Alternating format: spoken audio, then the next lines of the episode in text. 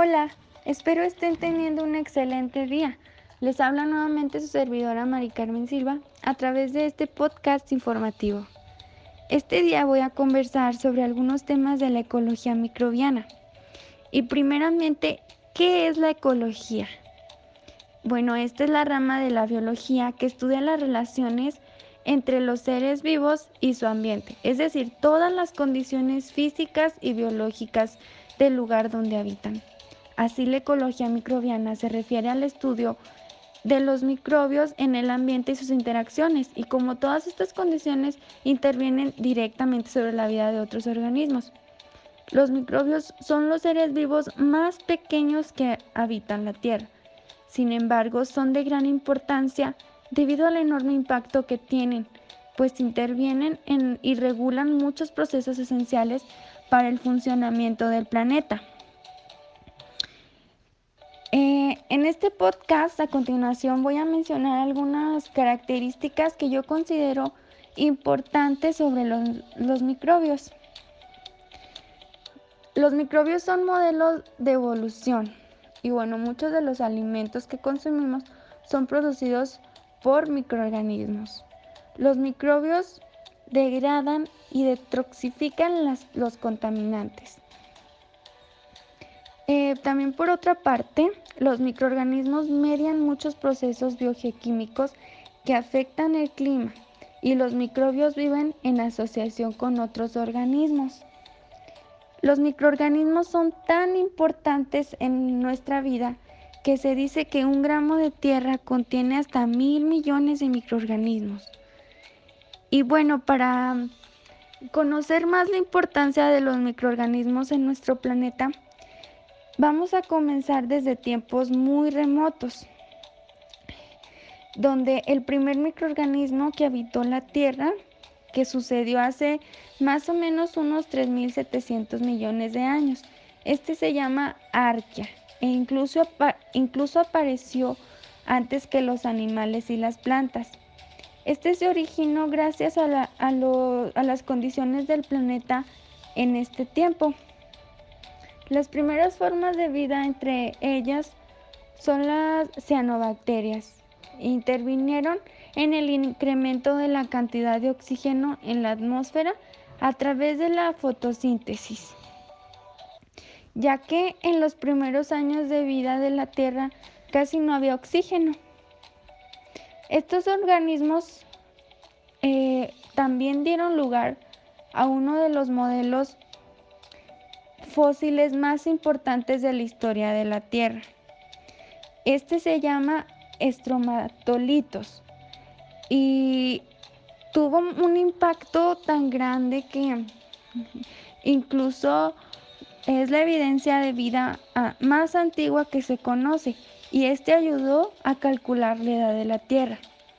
También conforma una enciclopedia de las condiciones climáticas y biológicas que han gobernado nuestro planeta, así como de los procesos atmosféricos y los ciclos biogeoquímicos. También ayudan a la formación de arrecifes que conforman ecosistemas con una gran diversidad y abundancia de especies. Los microorganismos existen en todo nuestro alrededor y uno de esos lugares es en la cadena alimentaria. Bueno, básicamente la cadena trófica se encuentra dividida en tres niveles, que son los productores que se encuentran en, la, en los autótrofos, es decir, que se alimentan por sí mismos. También están los consumidores que se alimentan de los productores y los descomponedores que se encargan de sacar la basura. O bueno, en otras palabras, que se encargan de consumir todo aquello que ya está en descomposición. Los microorganismos también son empleados para un proceso de bioremediación. este término hace referencia al uso de sistemas biológicos vivos para restaurar un medio ambiente. En otras palabras, eliminan o neutralizan eh, los contaminantes del suelo o el agua, ya que representan un factor de riesgo constante para la salud de los ecosistemas y organismos que habitan en él. Estos microorganismos tienen que cumplir con algunos factores antes de ser sometidos a este proceso. Por otra parte tenemos los microorganismos y su intervención en los ciclos biogeoquímicos. Primeramente, biogeoquímico se refiere a, las rutas a través de los cuales un elemento como el carbono o el nitrógeno circula y es reciclado por los factores bióticos y abióticos en un ecosistema. Los microorganismos desempeñan un papel fundamental en la regulación de diversos ciclos biogeoquímicos. Bueno, primero el ejemplo del ciclo del nitrógeno. El nitrógeno es el elemento más abundante en la atmósfera y es un macronutriente. Utilizamos el nitrógeno para construir el ADN y el ARN y los aminoácidos. Aunque es el gas más abundante, se encuentra en la Tierra como nitrógeno molecular y no, se puede, y no puede ser utilizado por los seres vivos. Y ahí es donde entran las bacterias. Por ejemplo, entre ellas se encuentran las especies de los géneros Nostoc y Anabeana, cianobacterias fototróficas y también los quimiolitótrofas que éstas se encargan de convertir el nitrógeno gaseoso en compuestos nitrogenados que sean asimilables para nosotros los seres vivos. Por otra parte también está el ciclo del carbono. El carbono y sus propiedades biogeoquímicas son tan importantes que hasta la fecha no se ha encontrado vida fuera o dentro de la Tierra que se pueda sostener en otro elemento. La principal fuente de carbono es en el suelo y es la materia orgánica. De manera directa, el flujo de carbono en esta reserva está regulada por el consumo y degradación que llevan a cabo los microorganismos. Otro tema muy importante son las interacciones ecológicas de los microbios. Una palabra que lo define bien es el nicho ecológico. Este se refiere a todas las interacciones relacionadas con la conducta y las respuestas de un organismo o población hacia factores como el pH y la temperatura, la disponibilidad de nutrientes, las reacciones ecológicas como la competencia, depredación, simbiosis, etc. y la contribución específica en desechos u otros productos eh, hacia el hábitat. Eh, un ejemplo es el, el rumen. Este es obtener energía de la celulosa de las plantas. Es un proceso que no todos los mamíferos dominamos. Eh, sin embargo, los rumiantes, que son los bovinos, ovinos, caprinos y cérvidos, como animales vegetarianos, lo hacen gracias al rumen. Eh, la microbiota, compuesta por hongos, bacterias y, protozoos especializados en guardar celulosa u otras fibras vegetales,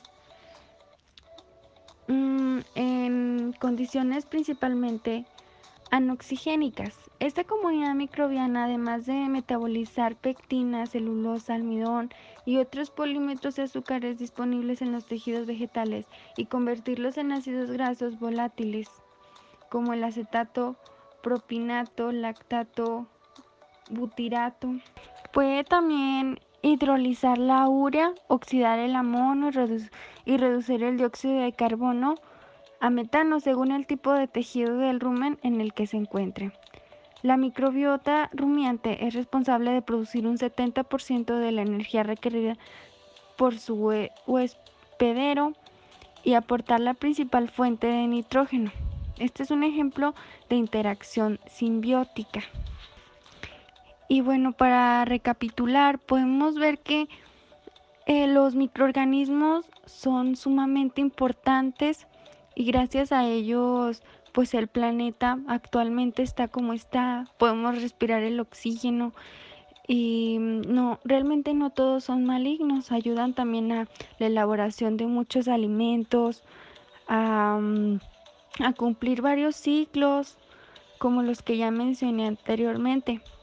También pues abordar la ecología microbiana es extremadamente complejo debido a la diversidad de procesos, interacciones y hábitats en que se pueden encontrar em, los microbios. Sin embargo, hay que recordar que la vida de los humanos, las plantas y los animales está fuertemente relacionada con la de estos microorganismos y las maneras en que interaccionan con el medio ambiente.